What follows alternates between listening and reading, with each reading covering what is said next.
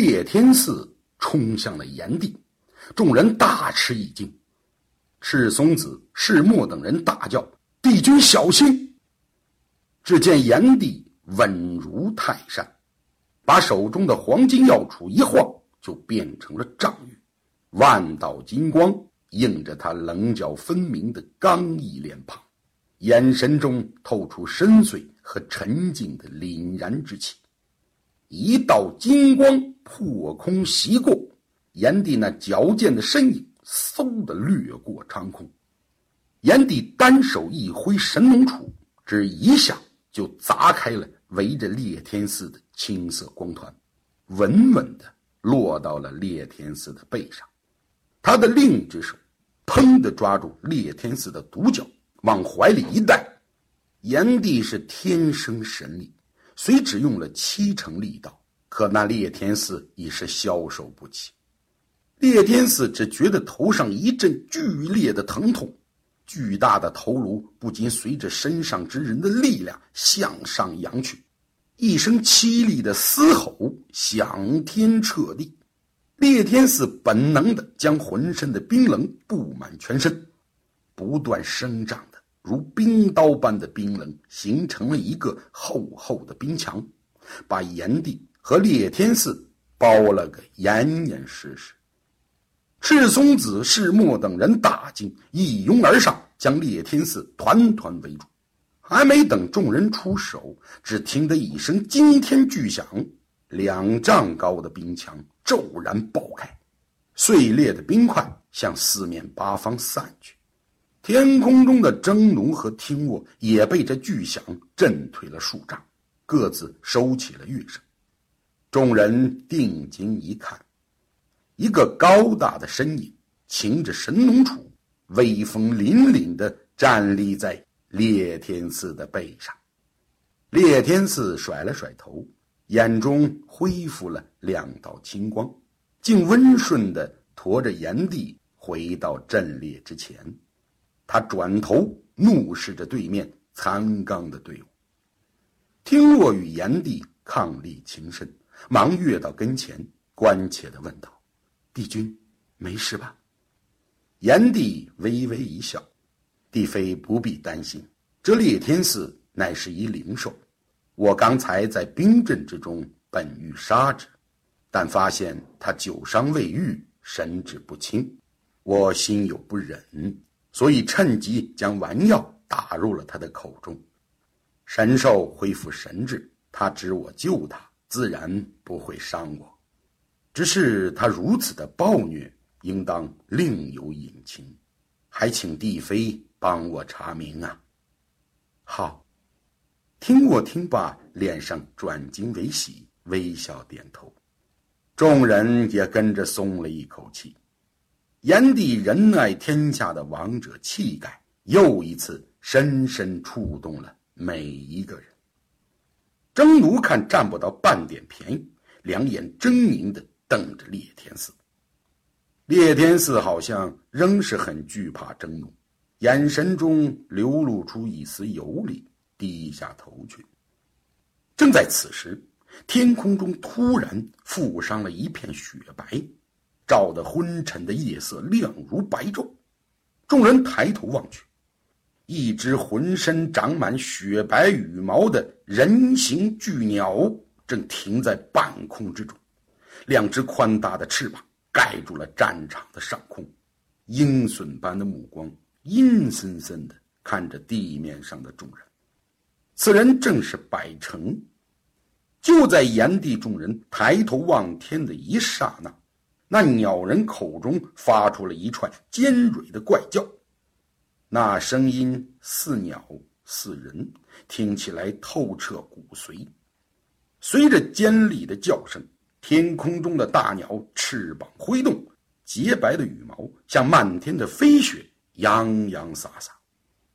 正当大家惊疑不定的时候，那千万条羽毛突然直立了起来。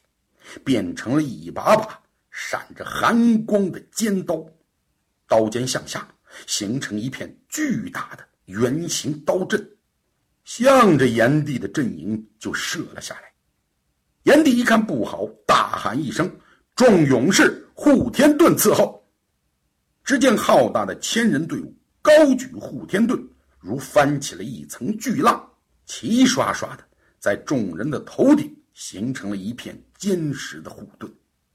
炎帝神农杵一挥，指向残刚，一声威武的高喝：“给我杀！”一拍胯下的裂天寺，身先士卒就冲出了阵营。身后的千名勇士高举护天盾，山呼海啸的压向残刚的阵营。赤松子听握紧紧的护在炎帝的两侧，飞身冲向敌营。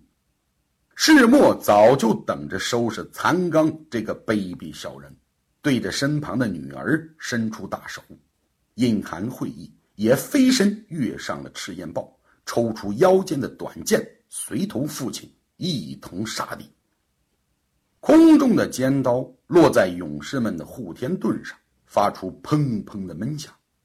百城见两军混战在一起，又是一串尖锐的怪笑，宽大的翅膀一震，竟在两军混战的上空又吹下一片尖刀。竟然不分敌我的对着人群直射了下来，残刚的士卒猝不及防，一时间惨叫连连，纷纷中刀。人群中发出了怒骂声、哭叫声，乱成一团。女桑的小脸儿被百城的残暴气得通红，他趁百城正得意洋洋地催动羽刀，他一个飞跃。就来到了百城身后数丈之外，双掌并拢，对着地面运转法力。只见勇士们护天盾上的尖刀在女桑凌厉的掌风中颤抖着击飞而起。女桑双掌反转，离盾而出的利刃竟形成了一条蜿蜒的长龙，向着百城直射过去。百城感到身后一股巨大的劲风猛然而至，他知道再想转身已是来不及了，只得向下一俯身。只见他在低空中一个怪蟒翻身翻转了过来，向斜上方一望，一个唇红齿白的少女正催动利刃形成的长龙向他快如闪电的袭来。白城倒吸一口冷气。他只得双翅用力，打出了一排羽刀，合拢成一道鳞次栉比的羽墙，硬生生的把长龙挡在了墙外。女桑小嘴一撇，发出一声轻蔑的冷笑，两只小手交错反转，蜿蜒的长龙竟在他的面前形成了一个刀球。随着女桑一声娇喝，两手向外推出。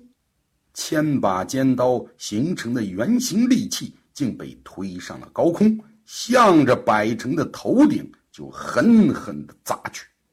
百城大呼不好，躲闪不及，两柄利刃深深的就插进了他的肩膀，疼得他一声惨哼，就从云头上掉落了下来。女桑拍了拍小手，咯咯一笑。这就叫以其人之道还治其人之身。你以后再敢伤人，看姑娘我不拔光你的毛！残刚阵中此时已是乱成一团，死伤惨重。世墨把护田长矛一横，大吼道：“你们这群冥顽不灵的蠢材！尔等昔日受残刚蛊惑，今日帝君亲临，还不快快投降！”难道你们真要为残刚陪葬吗？残刚手下的士卒原本就追随世墨多年，因受残刚的蛊惑才反叛，一直是人心不稳。昔日慑于残刚的残暴，不敢反抗。今天一见炎帝大展神威，残刚只有待宰的份儿。听到世墨的一声喊，哪还犹豫？扑通通跪倒一片。纷纷丢掉了手中的武器，叩头归降。残刚见大势已去，他躲过赤松子的迎面一掌，口中一声犀利的呼啸，连同征奴、连哭、周韩和受伤的百城就要夺路而逃。他一转身，正撞上隐寒姑娘冷冷的目光。